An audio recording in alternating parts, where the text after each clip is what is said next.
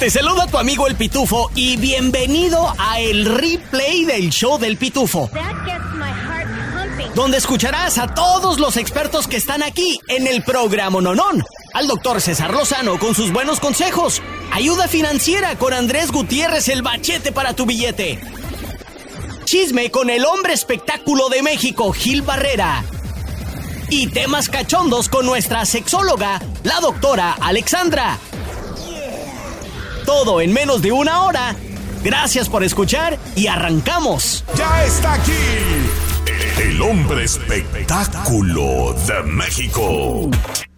Gil Barrera con el chisme calientito recién sacado del horno. Chisme, chisme, chisme. Más chisme. Aquí, en el show del pitufo. Él es el hombre espectáculo de México, Gil Barrera, y está con nosotros. Gil, bienvenido al programa, Nonón. ¿Cómo estás, compa Pitufo? Primo Miguel, qué gusto saludarlos. Aquí estamos al pie del cañón. Fíjate, con, con muchas noticias y con una bien lamentable, caray, que se dio a conocer ayer. Bueno, hay muchas especulaciones, Gil, y por eso que quisimos esperarnos hasta el día de hoy para pl- platicarlo muy en detalle, lo de Luis Ángel el Flaco y la lamentable partida de su hijastra, tú, mi estimado Gil. La verdad es que fue un tema muy triste, muy lamentable. Este, ayer con esta madurez que tiene Luis Ángel dio a conocer el fallecimiento de su hija María Fernanda y bueno, pues esto desafortunadamente ocurrió en un eh, en una playa de Mazatlán, de Sinaloa, este lugar en donde pues, prácticamente Luis Ángel eh, eh, y su familia eh, viven y bueno, pues eh, a parecer eh, decían que se había metido a nadar con una persona, pero que desafortunadamente ya no pudo salir. Esos son algunos de los eh, primeros reportes que hubo alrededor de este triste, de esta desgracia tremenda, este, que esto ocurrió en la playa Cerritos. Y bueno, pues este, mira, más allá de la de lo, de cómo ocurrió, que pues para la gente, para algún grupo de gente siempre es trascendente. Yo creo que hay que unirse en el dolor de, de, de Flaco, eh, que está pasando por un momento sumamente triste. Eh, entiendo que no Es que no lo tenía eh, pues una eh, gran cercanía con la familia, sin embargo, pues no deja de ser su hija y este es una noticia tremendamente dolorosa, ¿no? Oye, Gil, y bueno, quizás me equivoqué al, al principio cuando dije hijastra. Cuéntame un poquito de la relación. ¿Es hija biológica del, del flaco o, o cómo está No. ahí la situación? No, no, no, es hijastra, sin embargo. Luis Ángel siempre le dio el- este reconocimiento. Y bueno, pues obviamente eh, yo creo que eh, aunque pudiera ser un familiar, pudiera ser un primo, el hecho de tener una convivencia como padre e hija, aunque no sea una hija biológica, bueno, pues obviamente sí debe ser eh, sumamente doloroso. Se sabe, y la información que yo tengo por parte de, Luis Ángel, es que sí hay una, bueno, no por parte de lo que han reportado de Luis Ángel, es que hay una afectación fuerte. Y mira, pues es una niña de 21 años, ¿no? Estamos hablando de una, de una mujer de 21 años que desafortunadamente, un día salió de su casa y ya no regresó. ¿no? Sin duda alguna, mi estimado Gil Barrera, gracias por darnos esa información. ¿Hay alguna noticia sobre los servicios fúnebres? ¿Hay alguna noticia sobre las cancelaciones de las presentaciones del flaco para poder estar presente durante este tiempo tan difícil? No, Luis Ángel entiendo que va a seguir trabajando y bueno, pues este el- el- los servicios los pidieron que fueran de carácter privado, que no hubiera ningún tipo de, de, de intervención por parte de los medios de comunicación principalmente y bueno, pues es entendible. Eh, mira, no, no hay forma de eh, independientemente de si fue o si fue o no su hijastra, eh, de, de, eh, etiquetar o de llamar a la pérdida de un hijo, ¿no? Sí, este sí. eh, es tan doloroso y es tan fuerte eh, el hueco, es tan grande el hueco que dejan que obviamente pues no hay manera de describirlo bueno, está pasando por un momento bien lamentable. Eh, es que no, no es eh, no es lo normal, tú, Gil. Siempre espera uno enterrar a sus hijos, digo, que lo entierren sus hijos a uno y, y no enterrar uno a los hijos. Ahí está. Pues nos unimos al dolor, nuestro más sentido pésame para el queridísimo Luis Ángel el Flaco y de este fuerte abrazo para él y toda su fanatiqueada. Gil, nos encanta de que estés con nosotros. ¿Dónde te encontramos en las redes sociales, hermano? Arroba Gil Barrera me encuentran en Twitter, en Twitter, ex o como se llame. Soy Gil Barrera en Instagram y Gil Barrera informa para que tengan chisme calientito eh, de este tipo de noticias tan tristes y muchas más. Ahora, con todo lo que tienes que saber y lo que no. desde el centro desinformador de noticias del rancho, él es el Pitufo Chapoy.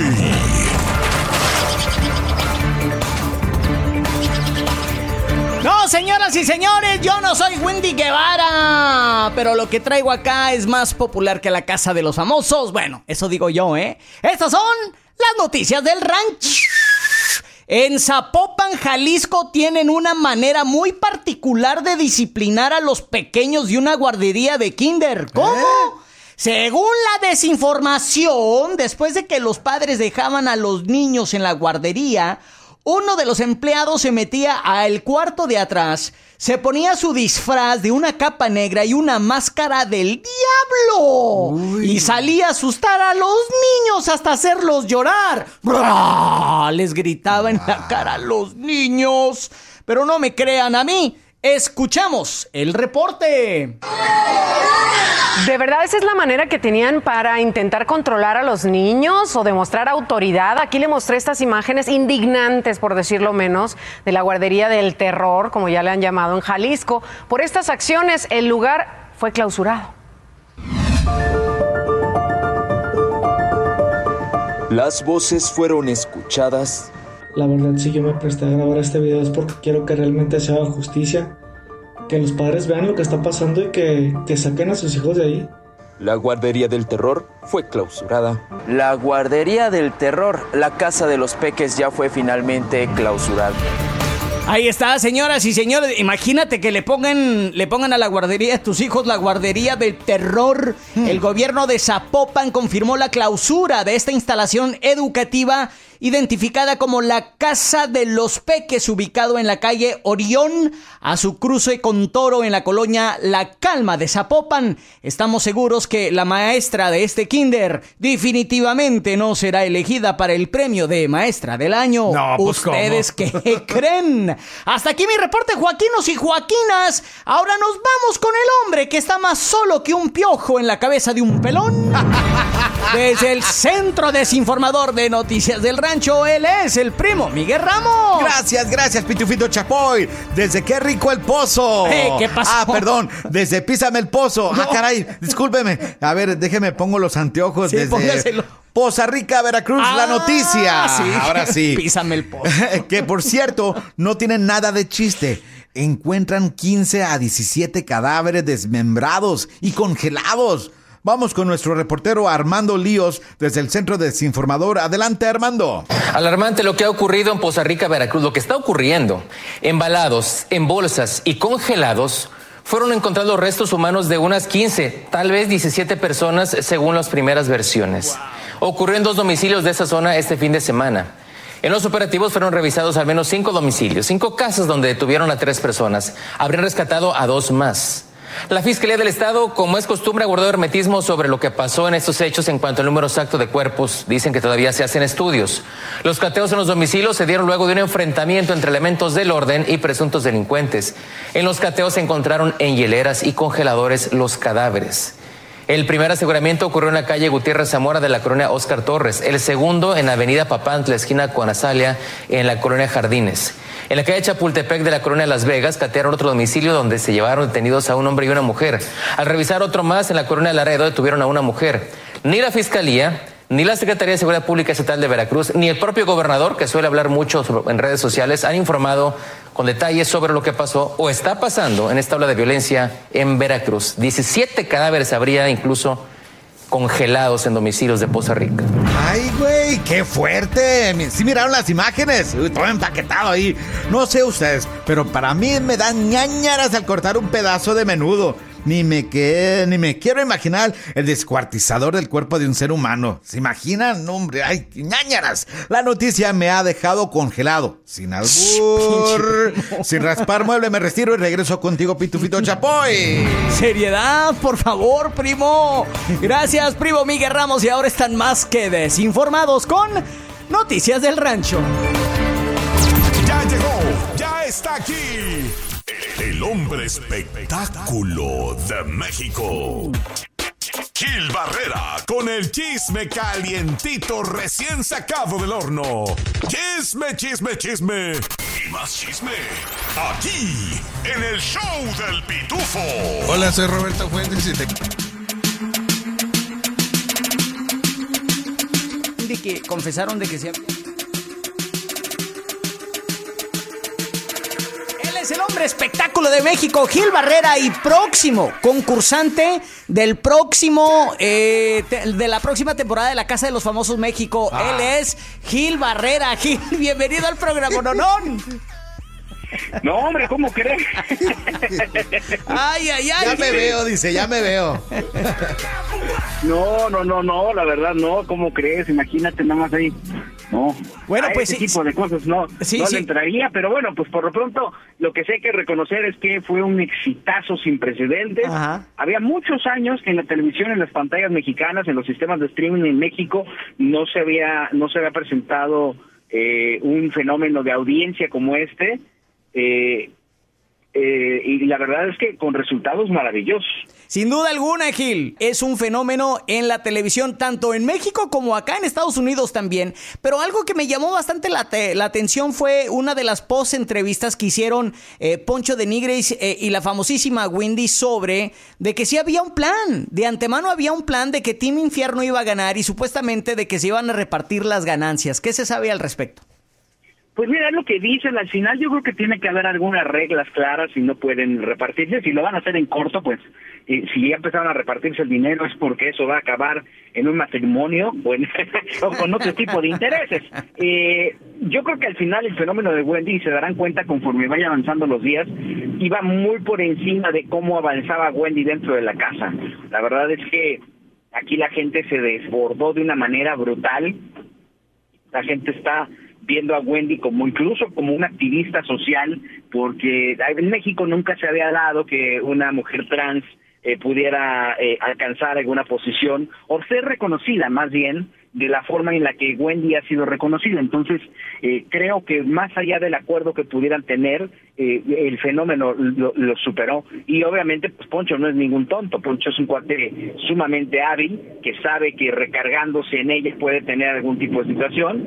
Quizá pudieron haber tenido alguna conversación y quizá hubieran completeado, pero entiendo que las normas para entregarle estos cuatro millones de pesos que representarían eh, 150 mil dólares, 170 mil dólares más o menos, este, pues eh, hay, hay algunas normas, porque entiendo que también no se los dan así de, de cash, ¿no? Se los van depositando y bueno, pues vamos a ver en qué, en qué, en qué acaba este asunto. Escuchemos eh, la, la entrevista donde tanto Wendy y Poncho este, reclaman y, y dicen que sí, hubo un plan, pero que al final de cuentas Wendy se va a quedar con toda la lana. Me dijo, no, Wendy, como si tú ganas es tuyo, yo no quiero nada ni nada. Y, y pues bueno, la gente se molestó mucho y, y pues mejor decidimos este todo legal, o sea, la que gana. Es que no nos dimos cuenta, nosotros que, este, quisimos hacer un arreglo como equipo, que todos ganáramos y no nos dimos cuenta que afuera se molestó la gente y empezamos a percibir que la gente estaba molesta por las porras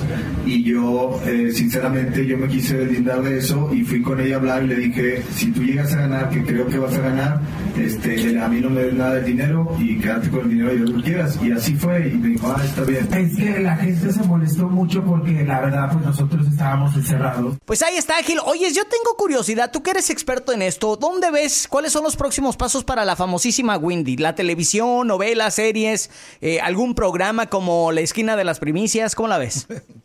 Algún, en algún momento se llegó a comentar que, eh, de hecho, al, al salir de la casa de manera inmediata, o sea, ayer, ya había tenido una aproximación con los ejecutivos de Televisa para que se le firmara un contrato de exclusividad, cosa que parece muy lógica porque el fenómeno de Wendy es impactante, ¿no? Yo creo que al final ella sabe y está consciente y lo ha dicho en corto que se tiene que preparar que se tiene que eh, que, que tiene que este construir no y obviamente que, que para poder crecer tiene que este pues, prepararse leer no eh, creo que puede ser una inversión a muy corto plazo interesante porque también yo no sé cuánto tenga de vigencia Wendy.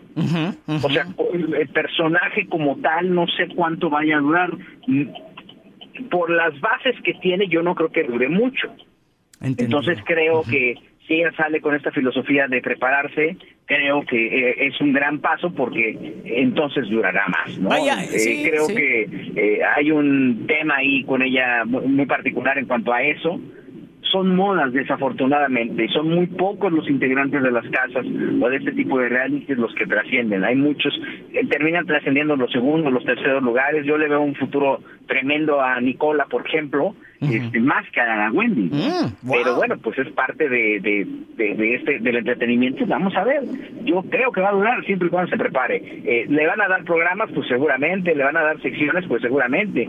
Yo creo que hoy, por ejemplo, en el transcurso de la mañana, eh, al ver los ratings de ayer, podemos tener como un parámetro más claro, ¿no? En redes sociales le fue maravilloso. Hizo un live en donde reunió a 200 mil personas. Y en este momento está de moda el personaje, pero también al ser un personaje que sale de redes sociales, pues la duración es mucho más limitada, ¿no? Ahí está, él es Gil Barrera, el hombre espectáculo de México. Gil, ¿dónde te conseguimos, te encontramos en redes sociales? Arroba Gil Barrera, ahí me encuentran.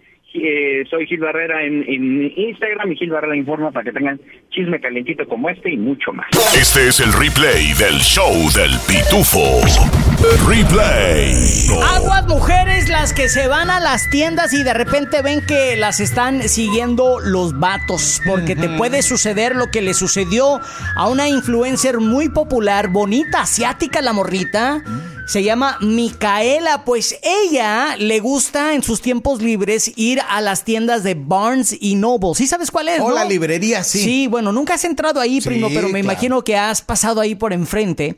El caso es de que ella, después de la tercera vez, dijo, ¿sabes qué? Siempre veo al mismo vato en la misma hilera donde estoy yo. Esto se me hace bien curioso. Entonces decidió poner una cámara oculta para grabar ya la cuarta vez que ella iba al Barnes Nobles para ver qué hacía este vato detrás de ella.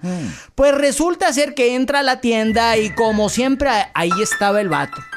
Ahí estaba, según él, leyendo los mismos libros que ella. Ella se voltea, le da la espalda mientras estaba grabando la camarita, primo. Y de repente, de este, bueno, ella pasó su día, leyó su libro, el vato seguía eso. Y cuando regresó a casa y empezó a analizar el video, ¿qué crees? Encontró que este vato la seguía y se hacía como que se agachaba para ver los libros, pero el vato se agachaba, se ponía en cuatro y caminaba así bien despacito para olerle las pompis, güey. Y no solamente a ella, sino que a otra mujer en la misma tienda. Míralo, baquetón. Dice la morra, se agachaba, fingía que estaba haciendo algo y después me, me olía el trasero. Osfalteando. Andaba olfateando el animal. Oyes. Y yo no le creía esta nota, entonces tuve que ir a, a verlo en YouTube. ¿Y qué rollo? Pues, ¿qué creen? Descargué el video de la morra ah, grabando a este vato oliéndole la cola a la morra. O sea, ¿qué tipo de degenerado? O sea, bro. El caso es de que supuestamente ya lo arrestaron. Esto sucedió allá en California, en Los Ángeles. Y el día de hoy le vamos a mandar el galardón de galardones al estúper este por andarle oliendo las colas a las mujeres en el Barnes Nobles. ¿Quieres ver el video? Chécatelo, ya lo tengo en mi Instagram para que ustedes me crean y no digan, no, pues el pitufo. Se la inventó. pura- se lo inven- No, ahí está, güey. Y luego Eh. se ve cuando se agacha y luego le hace así. Este vato se pasa de lanza. ¿Tú le olerías las pompis a una morra? No, no, ¿Si fuera tu novia? No, tampoco. Tampoco, primo. Uf, tan rico que huele, compa. No sabe, compa, lo que es bueno. Chécatelo, arroba el pitufo bajo guion oficial. El estúper del día, el huelecolas, o cómo le ponemos. Sí, el osfalteador. El, el- el olfateador. ¿Te gustan los refritos? Entonces te va a encantar el replay del show del pitufo. Con las historias del CAR. No quema casi quema acá, no quema acá.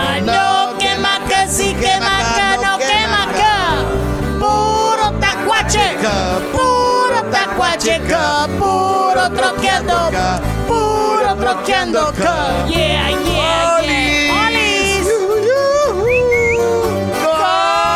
¡Compa! ¿Qué onda, primo?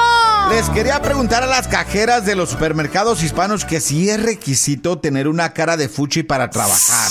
O sea, Como dijo el gringo, come on. Come on, man. El día de ayer fui a comprar tres kilos de carne. Ey. Llego, la saludo a la chica que tenía ahí cara de pocos amigos. ¿Y luego? Le cuento uno de mis famosos chistes y la morrita como que se enojó más y dice, ¿es todo, señor? Con una voz de ofendida le dije, sí. Le pregunto, eh, o sea, le, Le- le pregunté, preguntaste si sí, le pregunté que si eh, sonreía, que o qué rollo, que Ey. si si no sonreía, eh, ¿qué me contesta? No me pagan para sonreír, me pagan para cobrarles. ¡Sas! Culebra. No voy a decir su nombre Ey. porque no la quiero quemar. Ajá. Pero si ven a Sandra, dígale de la carnicera, me la saludan, ¿eh? De parte del primo Miguel. ¡Ay, Sandra! ¡Ay, Sandra! Aquí de nuevo su queridísimo primo Miguel con las historias del camp. Esta es la historia de un paisano que va de vacaciones para el rancho y le dice a otro paisano, oye José, me compré un reloj. Le pregunta a José, ¿qué marca? Contesta el paisano, pues la hora, hombre.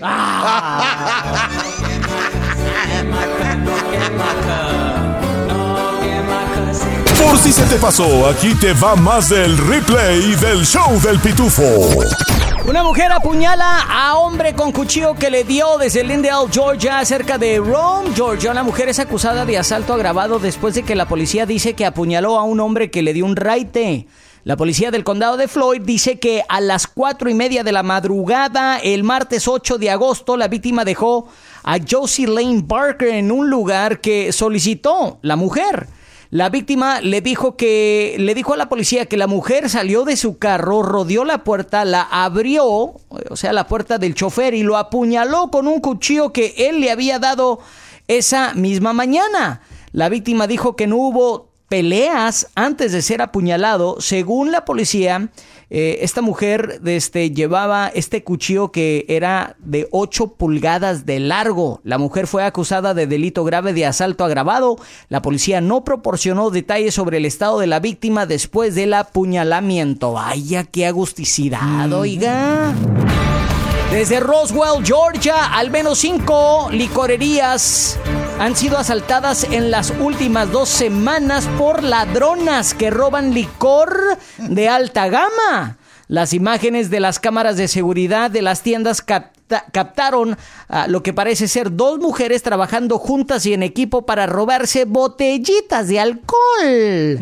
Según los empleados de las tiendas y el video, una mujer, a veces acompañada por un hombre, va distrayendo a los empleados de las licorerías haciéndoles varias preguntas, que si cuánto cuesta esa, que si tienen de esta, que si cuánto cuestan los cigarritos. Distracción. Mientras que la otra mujer toma las botellas de alcohol y las guarda ya sea en un bolso grande o se los mete debajo de los pantalones. Ah.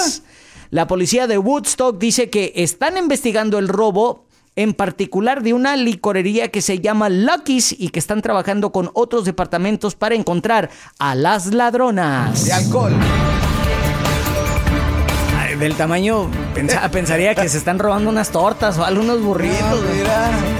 Desde Atlanta, un movimiento sin precedentes. Un gran jurado del condado de Fulton votó el lunes por la noche para acusar oficialmente a el expresidente Donald Trump por presuntamente interferir con las elecciones del 2020 aquí en Georgia. El expresidente está siendo acusado de la violación de la ley RICO de Georgia, solicitud de violación del juramento por parte de un funcionario público, conspiración para cometer y hacerse pasar por un funcionario público, conspiración para cometer falsificación en primer grado, conspiración para cometer declaraciones y escritos falsos, conspiración para cometer presentación de documentos falsos, conspiración para cometer falsificación en primer grado y muchos otros cargos más. La noticia aún sigue en desarrollo. Y esas son las tres cosas que tienes que saber de nuestro Atlanta lindo y querido. Si te gusta, te invitamos a que compartas el replay del show del pitufo. Dile a tus amigos y familia. Y si no te gustó, mándaselos a quienes te caigan mal. Este es el show del pitufo. Hermanos y hermanas, acérquense para darles la buena palabra del Señor, decía este pastor locochón. ¿Y qué fue lo que sucedió? ¿Qué Pues pasó? supuestamente se robó 1.4 millones de dólares de mercancía en la Home Depot. ¿Un pastor? Say what? ¿Cómo le hizo? pues a través de muchos años. Ya, ya, ya, ya, poquito a poco. Él se llama Robert Dell, de 56 años, y es pastor en el condado de Pinellas, al oeste de Tampa, Florida.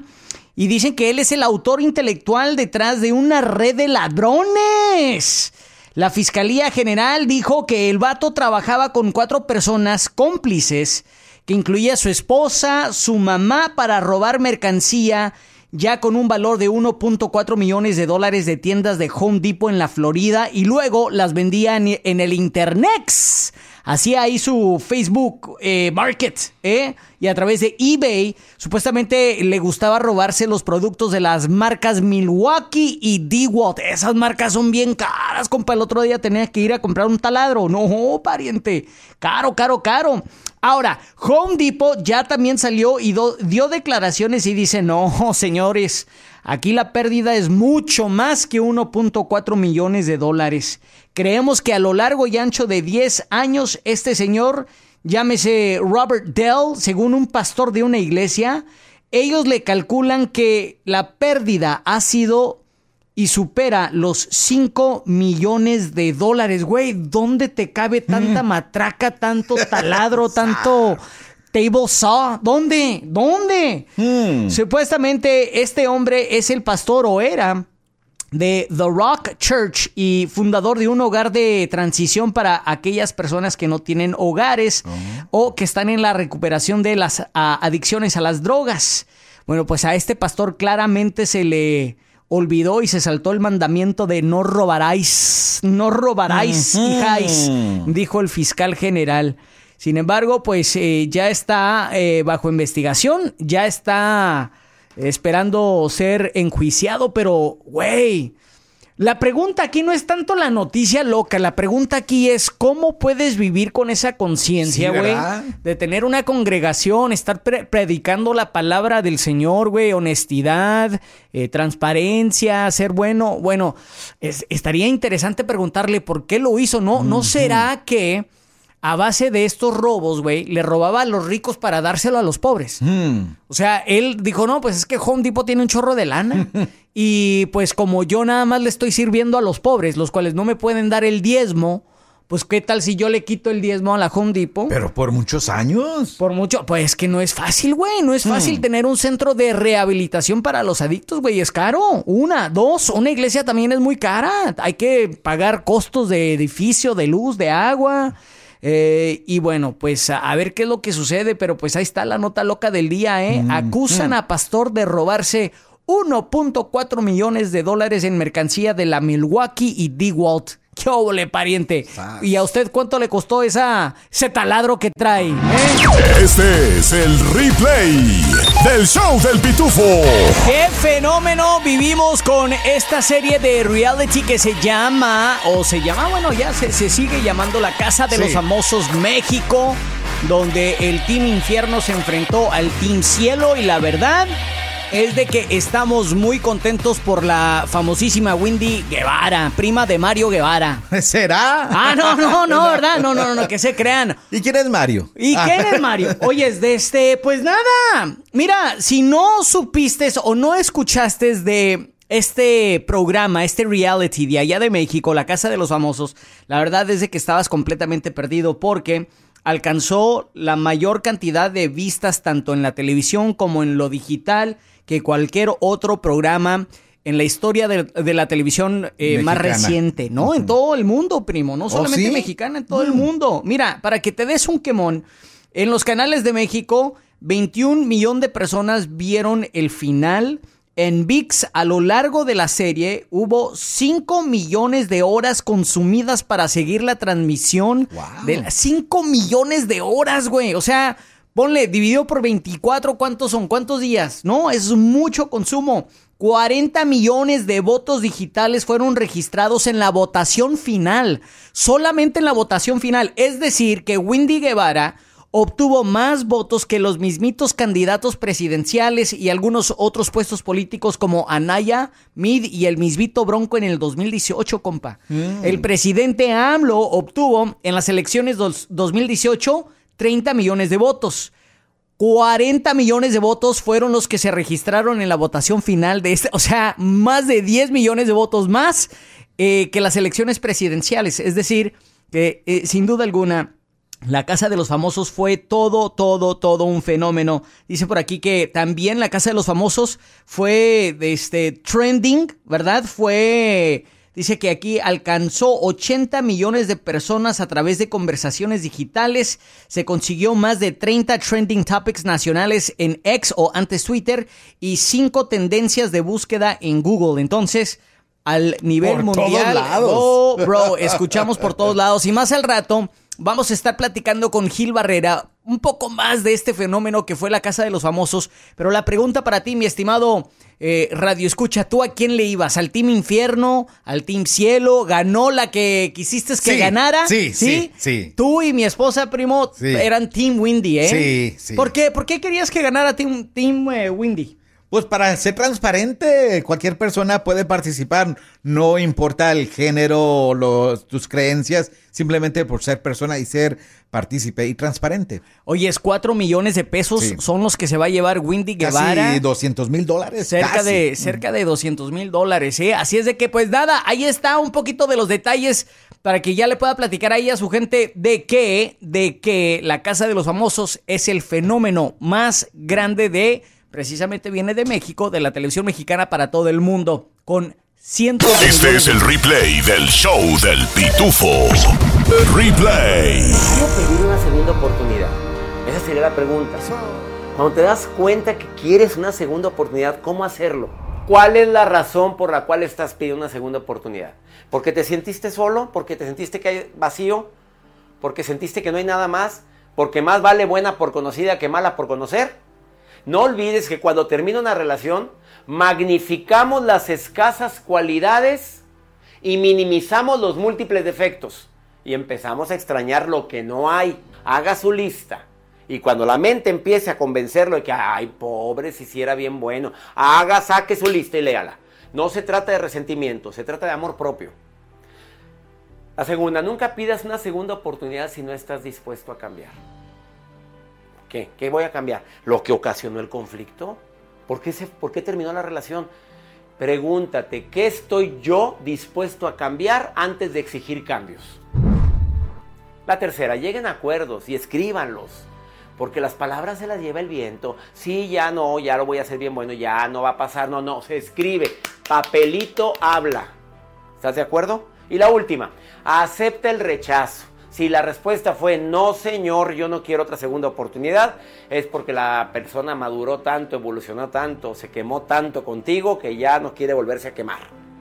Aprende tu duelo, llora tu pena, sigue tu camino y ni modo, se llama vida. Bienvenido a esta aventura llamada vida.